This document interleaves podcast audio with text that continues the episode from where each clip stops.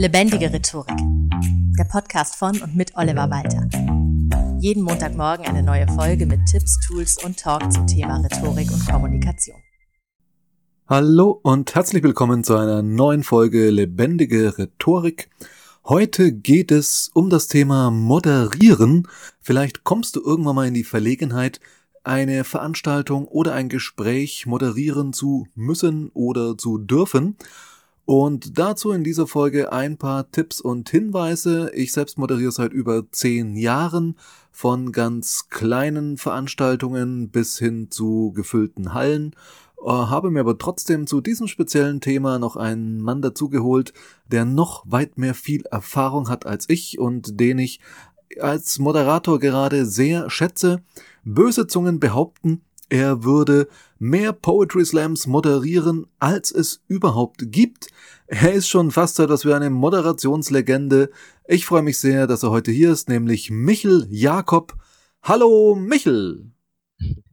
Hallo Oliver, vielen Dank für die Einladung. Ich freue mich auf unser Gespräch. Ja, das tue ich auch. Vielen Dank für deine Zeit.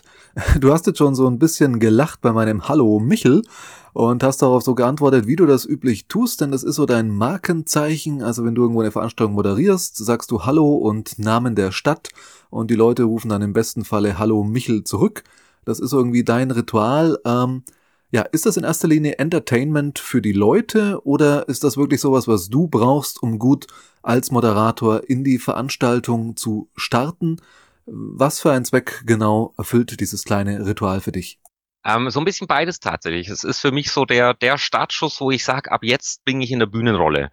Und wenn, wenn dieses Hallo Michel nicht, nicht in der gewohnten Lautstärke kommt, dann dann äh, nimmt das gleich so ein bisschen Energie weg. Aber das Publikum, das, das mich kennt, macht da eigentlich immer mit und freut sich auch. Und ähm, es ist ja tatsächlich so, dass es auch einige sich abgeguckt haben. Unter anderem ein Marc-Uwe Kling, den man ja heutzutage von was anderem kennt, aber der hat damals auch noch Poetry Slams moderiert. Und äh, als ich dann mal auf Tour in Potsdam und Berlin war, hat er mich vor der Veranstaltung tatsächlich zur Seite genommen und gesagt, du, ich habe mir bei dir was abgeguckt und hat sich dann wirklich mit Hallo Marc Uwe begrüßen lassen in Berlin-Kreuzberg. Ah, das heißt, du hast das auch schon in die Welt hinausgetragen. Ist ja spannend, wenn etwas aus Franken tatsächlich in Berlin-Kreuzberg landet. Normalerweise so nach den Gesetzen des Hipstertums läuft das ja eigentlich genau andersherum. Ja, normalerweise von dort zu uns her. Das ist jetzt mal andersrum, es ist doch auch ganz schön. Ja, und wie ist es? Vielleicht bringen wir dieses Thema gleich mal hinter uns. Dieses, ja, dieser Elefant im Raum, dieses Thema, was immer so zwischen uns steht. Du weißt, ich bin einer der größten Kritiker deiner Anzüge. Du bist der einzige Kritiker meiner Anzüge. Trotzdem ist das ja so dein Markenzeichen und das finde ich auch mal ganz spannend. Das gehört ja doch so zu dir, also deiner Bühnenrolle, die du schon angesprochen hast, einfach absolut mit dazu. Ist das schon so die klassische Nummer des Hofnarren und Clowns, der gerade weil er nicht seriös rumläuft, alles sagen kann, was er denkt und meint und äh, sich einfach Dinge herausnehmen kann, die man sich sonst nicht herausnimmt? Oder wie ist das entstanden? Oder ist es überhaupt entstanden oder war es wirklich so von Anfang an geplant? Auch das hat sich entwickelt tatsächlich. Also ähm, ich bin, ich weiß nicht, ob wir noch drüber reden, ich bin in die Moderationsrolle ja auch eher versehentlich reingestolpert ähm, und habe dann versucht, mich schon optisch von Anfang an so ein bisschen von den anderen auf der Bühne abzusetzen. Ja, das ist mal definitiv gelungen. genau, also das war damals auch schon. Ich habe dann halt äh, im Prinzip klassische Anzüge, die ich hatte, getragen aber unten drunter einfach total crazy Hawaii-Hemden. Das, das war so, so der Anfangsstil. Ähm, und 2015 habe ich dann diese eine Anzugsfirma entdeckt, zufällig in einem Nürnberger Schaufenster, stand davor mit offenem Mund und, wusste, das, das ist eigentlich das, wonach ich immer gesucht habe. Ähm, war dann im Laden drin, hat nicht gepasst, weil da war tatsächlich eine Größe zu klein. Und dann habe ich festgestellt, dass die Firma auch im Internet einen Direktverkauf ab Fabrik hat. Und äh, seitdem bin ich da Stammkunde. Ich glaube, ich mache zehn Prozent des Gesamtumsatzes dieser Firma aus. Ähm, und das hat sich zum Markenzeichen entwickelt. Und das, äh, ich habe es dann auch zelebriert. Ich habe äh, tatsächlich, es gibt immer mal Leute, die sagen, oh Michel, das geht gar nicht. Aber mhm. wenn ich mal einen Abend den Anzug weglasse, weil ich sage, ich bin heute nicht in der Stimmung, dann äh, kommen ganz viele Beschwerden von Leuten, die fragen, oh, wo war denn heute ein Anzug? Also es hat sich wirklich dann so verstetigt, dass ich ähm, eigentlich gar nicht mehr ohne Anzug auf die Bühne traue. Ja, das ist halt doch so dann ganz oder gar nicht letztendlich. Wenn es ein Markenzeichen ist, dann muss man es halt auch konsequent zu 100% durchziehen. Aber du hast es jetzt schon mal angedeutet, dein Werdegang als Moderator sozusagen. Also wie kam es dazu, dass du angefangen hast zu moderieren? Gefühlt hast du ja schon immer moderiert, aber ich gehe mal davon aus, dass der dreijährige Michel tatsächlich ähm, noch nicht moderiert hat. Nee, ich habe tatsächlich erst mit vier angefangen. ähm, Nein, ähm, ich stehe ja seit 98 auf der Bühne äh, und Moderation war dann die erste, ich glaube tatsächlich 2003. Also dann ähm, doch ein bisschen später. Mhm. Äh, ich komme ja aus Comedy-Theater und später auch politischem Kabarett. Das waren so die, die Wurzeln. Und außer da mal kurz die Leute begrüßt oder verabschiedet, war da nichts. Also da, da hat, wir haben die Nummer nicht moderiert. Das waren einfach Einzelnummern, die waren dramaturgisch aneinandergesetzt und es war ein Programm und gut ist. Aber wir haben nicht durch den Arm geführt. Und das hat sich dann erst ergeben, als ich ähm, mit Improvisationstheater angefangen habe. Und keiner aus der Gruppe wollte moderieren. Alle wollten zu spielen, ne? waren halt heiß drauf, irgendwelche verrückten Szenen zu spielen. Und ich als mehr oder weniger Gründungsvater dieser Infogruppe habe dann gesagt, na gut, dann, dann ist es mein Job. Und dann habe ich irgendwann gemerkt, dass es, dass es mir eigentlich Spaß macht, weil man doch so ein bisschen auch die Sache lenken kann, also die Leute auch durchführen kann. Und das ist ja eine der Aufgaben des Moderators. Ähm, und dann wurde ich plötzlich von der Bühne runter quasi gebucht für ein zweitägiges Musikfestival. Und dann hatte ich äh, im Prinzip, noch bevor ich mich selbst als Moderator bezeichnet hatte, meinen ersten Job als Moderator, war dann damals auch bei den Banana Fishbones im Tourbus. Ähm, nicht, nicht Banana Fishbones, äh, Liquido war es, Narcotic, genau, dieses One One-Hit-Wonder. Bei denen war ich im Tourbus, habe mit den Jungs auch ganz nett geplaudert und äh, habe sie dann danach auf diesem Festival anmoderiert. Ähm, ja, und ab da habe ich dann gesagt, okay, jetzt, jetzt kann ich das wirklich auch extern und offiziell anbieten. Und äh, so richtig reingewachsen bin ich dann tatsächlich, als Poetry Slam losging und immer größer wurde und ich dann plötzlich im Prinzip zehnmal im Monat allein mit Poetry Slam Moderationen auf der Bühne stand. Was würdest du denn jetzt aus deinem Erfahrungsschatz, der, wie wir jetzt schon gehört haben, sehr, sehr groß ist, denn empfehlen, wenn jemand jetzt einen Moderator für seine Veranstaltung sucht, Abgesehen davon zu sagen, ja, nehmen Sie mich, äh, was sind so deine Empfehlungen, worauf sollte man achten, mal abgesehen von so persönlicher Sympathie, weil ich glaube, darüber läuft auch wahrscheinlich relativ viel bei dir, dass Leute dich bei Poetry Slams und ähnlichen Veranstaltungen sehen und dann sagen, ach ja, also abgesehen davon, wie er rumläuft, ist der Typ eigentlich ganz gut, äh, den könnte ich buchen. Ähm, genau, was würdest du denn jetzt Leuten empfehlen, worauf sollte man bei der Auswahl eines Moderators, einer Moderatorin für seine Veranstaltung achten? Genau, also natürlich würde ich sagen, bucht mich. Ähm, und wenn ich nicht kann, dann bekommt den Job eh meistens Oliver weiter. Du weißt das aus Erfahrung. Richtig. Ähm, weil ich äh, dich ja jetzt auch über doch schon, glaube fünf, sechs Jahre kenne und dich einfach auch da professionell wahrgenommen habe. Äh, mein Leitsatz ist ja immer, eine, eine gute Moderation fällt nicht auf. Auffallen tut erst eine schlechte Moderation. Und ähm, das ist ganz oft so, also ich, ich erlebe es ja auch heutzutage immer wieder, das sind große Veranstaltungen, dann sind irgendwelche Leute da vorne, die da irgendwie ne, rumzappeln, äh, die die Sätze zu lang machen, die ganzen Begrüßungen oft zu lang machen und dann sitzt man natürlich im Publikum und denkt sich, na, das kann ich auch und dann kann man das auch so tatsächlich. ähm, aber wenn man den Erfahrungswert hat von professionellen Moderatorinnen und Moderatoren, dann ist das einfach ein Mehrwert, was, was diese Veranstaltung souverän macht. Weil Fakt ist ja auch, es gibt sicherlich ähm, du kennst das wahrscheinlich, das alles ist immer so ein bisschen tagesformabhängig. Und ein ja. Laie, wenn er einen schlechten Tag hat, dem merkt man es an. Wenn mhm. ich einen schlechten Tag habe, ne, wenn ich mich mit dem Auto achtmal überschlag, dabei meine sieben kleine Kätzchen, Kätzchen tot fahre, dann heule ich vielleicht fünf Minuten vorm Auftritt, aber eine Minute vorm Auftritt bin ich zumindest voll präsent und moderiere das Ding souverän durch. Ich bin dann vielleicht ja. nicht so locker, so flapsig, so unterhaltsam wie sonst, ähm, aber es, es fällt nicht auf, dass ich irgendwie schlecht vorbereitet oder unsouverän wäre. Und das, das macht einfach den Unterschied aus, dass ein Profi einfach immer an, an dem Punkt zu 100 Prozent, was in dem Moment abrufbar ist, auch da ist tatsächlich. Ja, ich denke, das ist auch so ein allgemeiner Erkenntnissatz. Einen Profi erkennt man nicht an seinen besten, sondern an seinen schlechtesten Auftritten, dass auch die noch immer eine gewisse Grundqualität letztendlich äh, rüberbringen. Genau, das ist, äh, da sind wir uns dann ja auch einig. Ähm, zum Thema, also es muss passen. Also ich, ich passe nicht, wenn es ultra steif werden soll tatsächlich. Also ich bin schon eher der lockere Typ. Ich kann, ich kann durchaus auch seriös. Ich habe ja auch wirklich schon ähm, große Firmensachen moderiert und ähm, dann nehme ich mich halt ein bisschen zurück. Dann bin ich halt äh, ein bisschen nicht steifer, sage ich jetzt mal, aber dann verkneife ich mir halt, sage ich mal, irgendwie den Penishumor oder allzu flapsige Sprüche was ich jetzt bei einer eigenen Show einfach raushauen kann. Also da muss ich mich nicht zensieren, ja. sondern da kann ich einfach locker sein und das Publikum, das regelmäßig da ist, weiß halt, dass halt auch mal ein Gag nach hinten losgeht. Das, das ist das Thomas Gottschalk-Prinzip. Ne? Mhm. Äh, der macht auch mal einen Spruch, der ist daneben, aber er filtert nicht. Er lässt einfach raus, was ihm in den Kopf kommt und dadurch wirkt er menschlich und sympathisch. Markus Lanz, der halt von, an seine Karten klebt und sich alle fünf Minuten an die eigene Nase fasst, weil er Unsicherheit überspielen will, äh, ist halt schon ein Unterschied. Ne? Also das ist für mich so, ich bin, ich sehe mich so als als äh, den Gottschalk-Typ, also ungefiltert rauslassen und auch mal daneben treten, aber dafür eben einfach besser und schneller vorankommen.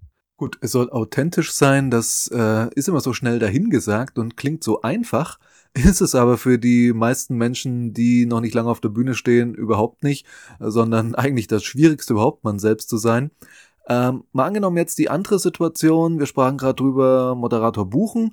Reden wir mal drüber, wenn aus irgendwelchen Gründen kein Moderator oder Moderatorin gebucht wird, sondern jemand jetzt von den Hörerinnen und Hörern eines Rhetorik-Podcasts, die interessiert das ja vielleicht besonders, ähm, man vor der Herausforderung steht, selbst jetzt mal was zu moderieren. Was denkst du, sind so die wichtigsten Dinge, die ein Laie beachten sollte, wenn man noch nie eine Veranstaltung moderiert hat? Was sind so die Basics, die man einfach äh, beachten sollte? Also rein technisch ist es, und da sind die ganz normalen Rhetorikgrundlagen äh, der Maßstab, ähm, am meisten bringt es tatsächlich, wenn man seine Zeit darin investiert, zu gucken, dass die Körpersprache gut ist. Weil die, die lenkt eben einfach auch unfassbar von den Worten ab. Ähm, und wenn man es schafft mit, und da gibt's ja ganz einfache Methoden, du wirst sie auch alle kennen, wenn man es schafft, körpersprachlich schon mal gut und fest dazustehen, ja, dann hat das schon mal einen ganz anderen Eindruck, als wenn man sagt, hier der Chef hat gesagt, ich muss moderieren und dann hin und her zappelt, ja. Ähm, dem Profi macht natürlich die Erfahrung aus, die Routine, die kriegt man nicht, wenn man das erstmal auf der Bühne steht. Aber wenn ich sage, ich investiere jetzt da mal, wenn es nur, nur YouTube-Tutorials sind, ja, wo man nachmachen kann, ich investiere jetzt da mal zwei, drei Stunden in so einen Körpersprache-Crashkurs für mich rein und äh, gucke mir dann vielleicht ein paar Sprüche ab äh, von von anderen, dann habe ich schon meinen Einstieg. Und das ist ja immer, wenn die ersten Minuten gut lauf, laufen, dann dann fließt ja irgendwie alles auch gut weiter. Ja, aber das, das wäre für mich so der Haupttipp, äh, wenn ich, wenn ich keine Ahnung von rhetorischen Grundlagen habe, dann sollte ich tatsächlich auch nicht moderieren. Ja, zu moderieren gehört dann noch ein bisschen mehr, wenn man es mhm. professionell machen möchte. Aber die rhetorischen Grundlagen, und ich bin mir sicher, dass da auch der Podcast von Oliver Walter sehr gut helfen kann, ähm, die kann man sich tatsächlich relativ schnell aneignen. Ja, vielleicht kommt ja jemand einfach in die Situation, moderieren zu müssen. Das war schon so ein Beispiel, dass der Chef einfach sagt, äh, mach mal bitte. Und ja, das klang jetzt schon an äh, bei dir. Es gibt so gewisse Do's und Don'ts. Es gibt so ja gewisse Dinge, die man beachten sollte. Zum Beispiel es nicht unnötig in die Länge zu ziehen nicht zwanghaft jetzt möglichst viel zu labern, weil wenn Unterhaltungsprogramm gewünscht ist, dann wird das extra gebucht in der Regel. Und ja, dann ist es ja so, also du kannst das, ich kann's auch letztendlich, hoffe ich mal, das so sagen zu können, äh, das witzig sein. Wir sind beide auf der humoristischen Schiene unterwegs. Das mit dem Sprüche aneignen ist natürlich schwierig, wenn man es jetzt dann nicht so hat mit dem Humor, das Ganze richtig rüberzubringen. Das kann dann auch schnell ziemlich peinlich werden und ziemlich äh, schlecht ausgehen letztendlich, wenn jemand versucht, um jeden Preis witzig zu sein. Das wird dann schnell so, ja, im besten Falle unfreiwillig komisch bis peinlich. Ja, was sind denn so aus deiner Sicht, aus deiner Erfahrung heraus so die absoluten No-Gos, was man auf gar keinen Fall äh, tun sollte, wenn man doch in die Verlegenheit kommt, mal eine Veranstaltung spontan moderieren zu müssen? Genau, also äh, witzig sein wollen funktioniert nicht. Das ist genauso wie spontan sein wollen. Ja, entweder man ist es oder man ist es nicht. Ähm, gibt nichts Schlimmeres als irgendwie aus dem Internet sich vorher Witze, sage ich mal, oder so rauszukopieren. Ja, ähm, dann lieber sagen, okay, es ist es, es ist halt dann nicht lustig. Ja, dann, dann mache ich es halt einfach gut. Ähm, was wiederum leicht hilft, um, um, um Lacher zu erzeugen, sind dann wirklich Zitate, die dann so zum Anlass passen oder zur Situation oder auch wenn es innerhalb einer Firma ist, so ein bisschen das Insiderwissen, ja. Dann ist klar, ich erzähle jetzt keinen Witz nach, sondern ich zitiere ganz offiziell und äh, das ist dann wieder losgelöst von der Person und kann dann einfach durch diese Sache an sich wieder witzig sein, ja. Aber jetzt nicht so, so Stand-up-Comedy-mäßig versuchen wollen, ähm, lustig zu sein. Das, das ist wirklich äh, ganz, ganz gefährlich. Ja, das ist wirklich ein wichtiger Punkt, glaube ich, dieses ja dann irgendwie, also wenn man so in einer Doppelfunktion ist, einerseits jetzt gerade als Moderierender, im nächsten Augenblick wieder Kollege oder Kollegin und hat dann auf der Bühne gerade den Chef oder die Chefin so richtig schön veralbert oder nachgemacht, äh, den Dialekt oder was auch immer und ja, muss damit dann leben. Das kann einem sehr, sehr lange nachhängen, glaube ich, in einer Firma, bis man, also bis das irgendwann wieder mal vergessen ist.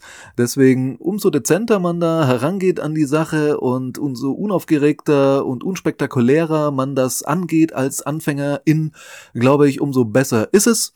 Äh, du hast ja vorhin schon gesagt, das eine oder andere auf der Bühne, dieses Gottschalk-Prinzip geht auch mal schief. Ähm, was äh, gibt's denn so noch bestimmte Fails, wo du sagst, über diese Witze auf der Bühne hinaus, wirklich so im Moderationsumfeld, äh, da hast du mal so richtig was erlebt, was so richtig, richtig in die Hosen ging. Es wäre jetzt die Chance, sozusagen auszupacken, was dir mal so an richtigen Moderationsfails ähm, passiert ist. Also ich, ich, ich habe ja gesagt, ich, ich filter ja auch bei äh, eigenen Shows äh, nicht wirklich. Ähm, ich ich habe schon Sprüche rausgehauen, die ich nie so geskriptet hätte. Ne? Das war dann spontan, das war dann in dem Moment vielleicht im Kopf auch witzig und äh, dann im Moment des Aussprechens merkt man schon, äh, okay, nein. ähm, war jetzt nie so, dass es dann die komplette Show oder so ruiniert hätte. Ne? Das war halt immer so ein kurzes Oh, ja. Ähm, und so, so richtig große schlimme Sachen sind tatsächlich nicht passiert. Also das, also zumindest nichts, das an mir lag. Das war dann, äh, ich hatte dann eher so Sachen, da bin ich an den Umständen gescheitert. Ähm, also zum Beispiel, wenn es darum geht, jetzt hier auf irgendeinem Bierfest was zu moderieren, wo Gleis ist, hört keiner zu und dann mhm. hört auch keiner zu. Ne? Und dann steht halt plötzlich ein Betrunkener mit Tourette-Syndrom ganz vorne an der Bühne und schreit dich an. Das, das sind aber keine Sachen, wo ich jetzt sage, das, das äh, ist jetzt ähm, aufgrund mangelnder Vorbereitung so passiert, sondern dass das passiert halt und das, das bringe ich natürlich aus dem Konzept. Also du verlierst dann auch ein bisschen die Sicherheit ähm, und andererseits denkst du dir, gut, von den 300 Leuten, die jetzt auf den Bierbänken sitzen, hören eigentlich gerade eh nur 10 zu. Ne? Also ja, das kenne ich aber auch, diese Situationen. Ich glaube, das geht wahrscheinlich jedem, der regelmäßig moderiert, so, dass man auf einer Veranstaltung ist, äh, aus irgendwelchen Gründen haben die Leute, die da sind, überhaupt keinen Bock auf das, was man da gerade tut. Aber die Veranstaltenden, die Verantwortlichen haben einen als Moderator, Moderatorin gebucht, weil es denen einfach wichtig ist, dass man da ist und zehn Prozent der Leute finden es gut und der Rest, äh, ja, fühlt sich genervt oder ignoriert einen im besten Falle einfach. Hast du da bestimmte Tipps aus deiner Erfahrung, wie man damit am besten umgeht? Also gibt's einen Trick, die Leute doch noch zu kriegen alle? Oder würdest du es auch so machen, dich dann eher auf die zehn Prozent zu konzentrieren, die einem wirklich zuhören wollen? Oder ja, wie ist da einfach deine Vorgehensweise? ich, ich versuche im Normalfall solche Jobs nicht anzunehmen. Ja? Also ja, das ist auf jeden Fall auch clever. Das ist sogar sehr, sehr clever, muss ich sagen. Man hat ja, man hat ja irgendwie auch äh, die Erfahrung und, und weiß, es funktioniert nicht. Oft lässt man sich dann doch breitschlagen, so nach dem Motto, ja, aber vor zwei Jahren hat man den Regenauer, der macht ja auch was ähnliches, der, dem haben die Leute zugehört und dann denken wir, ja, den kennst du aus dem Fernsehen, ne? da kommen wir dann vielleicht wieder extra deswegen, ja. Aber wenn dann ein, ein Michael Jakob da steht, den nur Leute aus dem Fernsehen kennen, die vor zwölf Jahren nachts um 0.30 Uhr WDR eingeschaltet haben. Äh, das hat halt eine andere Zugkraft. Das ist, ich habe ich hab einmal eine Show mit äh, Karl Kraus, Karl Klaus Kraus, ähm, dem fränkischen Kabarettisten, äh, mhm. eine, eine Show mit ihm zusammen Klaus gehabt. Also Karl Kraus, glaube ich, ne? Klaus Karl Kraus, genau. Oh, so lang her. ähm, danke fürs Korrigieren. Ähm, und wir haben ähnliche Redeanteile gehabt. Ich, ich hatte auch äh, ähnliche Lacher, sage ich mal. Also, ne, also er war die Hauptperson, klar.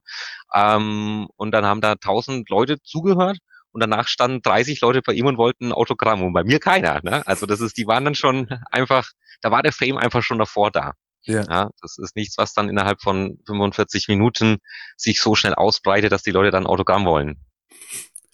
Ja, wie wichtig ist denn letztendlich jetzt für dich das Publikum? Also aktuell leiden wir alle pandemiebedingt drunter, kein Live-Publikum zu haben und ohne Interaktion damit auskommen zu müssen. Und ich höre sowohl von Kolleginnen und Kollegen, die einen kommen damit sehr gut zurecht, für die anderen geht's gar nicht. Bei mir selber ist es so gemischt, mal so, mal so. Äh, wie geht's dir damit? Äh, ist es für dich inzwischen Business as usual? Du hast jetzt auch schon einige Online-Geschichten moderiert oder äh, fehlt das Publikum vielleicht sogar noch dringlicher, als man sich's anfangs in der Pandemie vorgestellt hat? Mit fortlaufender Zeit sozusagen. Es ist schwierig, jetzt da die passenden Worte zu finden. ähm, mir fehlt das Publikum unheimlich. Mir fehlt auch der direkte Kontakt mit Kolleginnen und Kollegen. Mir fehlt es oh ja. unheimlich, neue Leute kennenzulernen auch. Das ist ja sonst, wenn du, wenn du deine 15 Shows im Monat hast, ne, dann hast du einfach 15 Abende, wo du andere Leute siehst, die du gerne hast. Ich meine, du lädst dir auch niemanden ein, die du nicht laden kannst zu deinen Shows. Ähm, gleichzeitig hast du aber auch irgendwelche Leute zum ersten Mal da, die für dich neu sind, ähm, woraus sich dann halt teilweise auch äh, wieder, sag ich mal, äh, ja, Freundschaften oder geschäftliche Beziehungen entstehen, die, die dann oft einfach 10, 20 Jahre dauern, ja, oder auch unbegrenzt. Und das, das ist jetzt momentan, es entsteht nichts Neues und alles Alte, was man liebt, ist weg.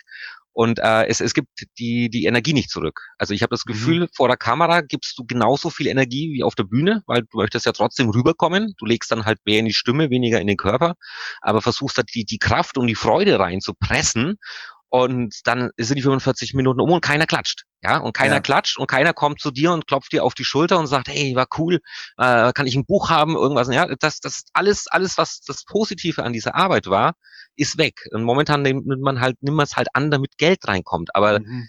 dann hätte man auch gleich von vornherein jeden anderen Scheiß, Entschuldigung, Scheißjob sage ich jetzt ganz bewusst mal, annehmen können, den man hasst, wenn es wirklich nur noch um das Geld geht. Und dann, dann hätte man jetzt vielleicht sogar Glück und hätte einen Scheißjob, der systemrelevant ist. So hat man einen coolen Job, der aber einfach zu 100 mhm. Prozent gerade weg ist. Also zumindest so wie wir ihn, wie wir ihn kennen.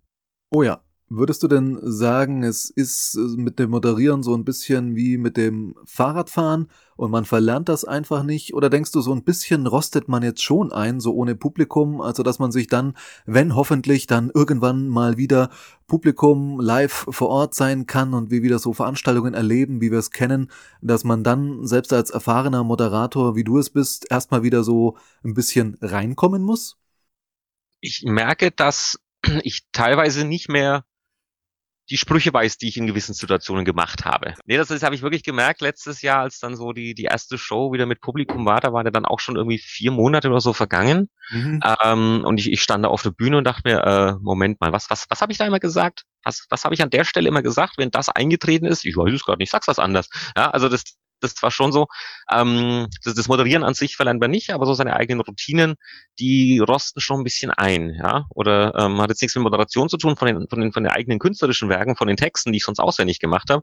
Ich habe mich nicht alle 14 Tage hingesetzt und habe meine Texte geübt, weil ja klar war, dass ich bei 10, 15 Auftritten im Monat die eh irgendwo immer mal runterspiele. Und dadurch war die im Training. Und ich habe, äh, als ich dann letztes Jahr im Juli dann äh, mein erstes eigenes Programm wieder hatte, das erste seit im Prinzip äh, im März war, glaube ich, schon gar nichts mehr, Februar, Januar, Februar, da war ein halbes Jahr lag dazwischen. Mhm. Ich musste die Texte neu lernen. Die waren weg.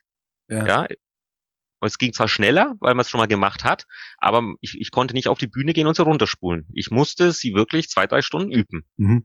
Und wie ging es dir jetzt so mit diesen, ja, teilweise gefüllten Sälen, also in dieser kurzen Zeit irgendwie zwischen April und Oktober letzten Jahres, als Veranstaltungen live stattfinden konnten, aber eben mit sehr stark reduzierter Besucheranzahl. Bei dir ist es ja so wie bei mir auch, wir kommen beide viel über den Humor. Und dann ist mir immer so aufgefallen, dass wenn weniger Leute da sind und große Lücken sind, dass sich dann ein Lachen auch nicht so leicht überträgt, wie das sonst ist. Also Lachen ist ja normalerweise, blöd das jetzt in einer Pandemie zu sagen, auch ansteckend. Ja, haha, äh, es ist tatsächlich so, es überträgt sich auf andere Menschen und umso enger und dichter die Leute zusammen sind, umso leichter überträgt es sich auf andere. Und da hat man die Abstandsregeln wirklich gemerkt, dass die auch in der Hinsicht funktionieren. Und ich fand, es war schwierig, da richtig Stimmung reinzubekommen in solche Räumlichkeiten, äh, obwohl die Leute selbst eigentlich äh, Spaß hatten, haben sie in der gesagt. Wie sind da so deine Erfahrungen gewesen? die kann ich äh, komplett so unterstreichen. Also es ist halt, wenn man halt wirklich, wir hatten ja teilweise Locations, da durften wir nur noch äh, 16, 17 Prozent der mhm. normalen Vollbesetzung reinlassen.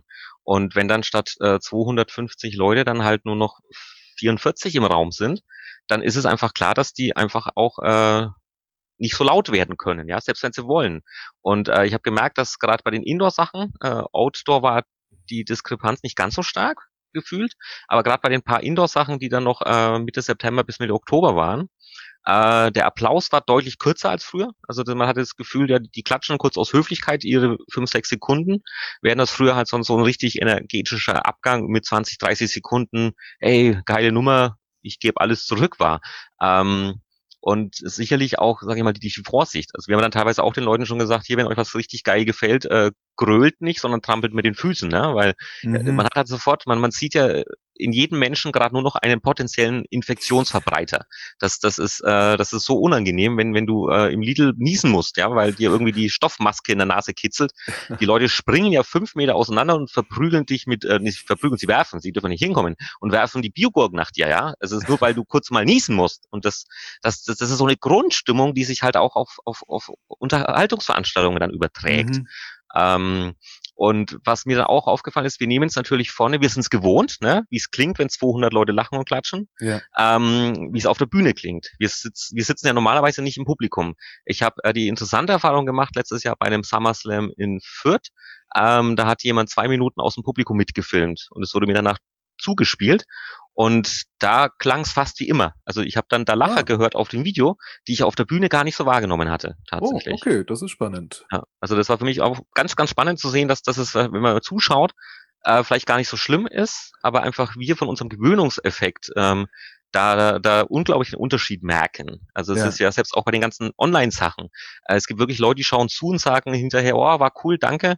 Und du selber hast das Gefühl, das war was für eine Scheiße. Ich hoffe mal sehr, dass dieses Gefühl jetzt nicht bei dir da ist, bei mir definitiv nicht. Ich hatte sehr viel Freude an unserem Talk und möchte mich ganz herzlich bei dir dafür bedanken, lieber Michel. Ich hoffe, dass du, liebe Hörerinnen, liebe Hörer, jetzt auch was rund ums Thema Moderation für dich mitnehmen konntest und es ist hier wie bei Auftritten gerade, wir haben jetzt kein direktes Feedback, kein Applaus, kein nichts. Äh, schreib uns gerne einen Kommentar, ähm, ja, wenn du einen Moderator suchst für eine Veranstaltung, wende dich gern an Michel Jakob oder an mich. Vielen Dank fürs Zuhören und bis zum nächsten Mal. Und ich sage nochmal ganz herzlich Danke, lieber Michel. Vielen Dank für die Einladung und ich verspreche dir beim nächsten Live-Termin, ich werde den schrecklichsten neuen Anzug rauskramen, der im Schrank ist und in 2020 nicht zum Einsatz kam.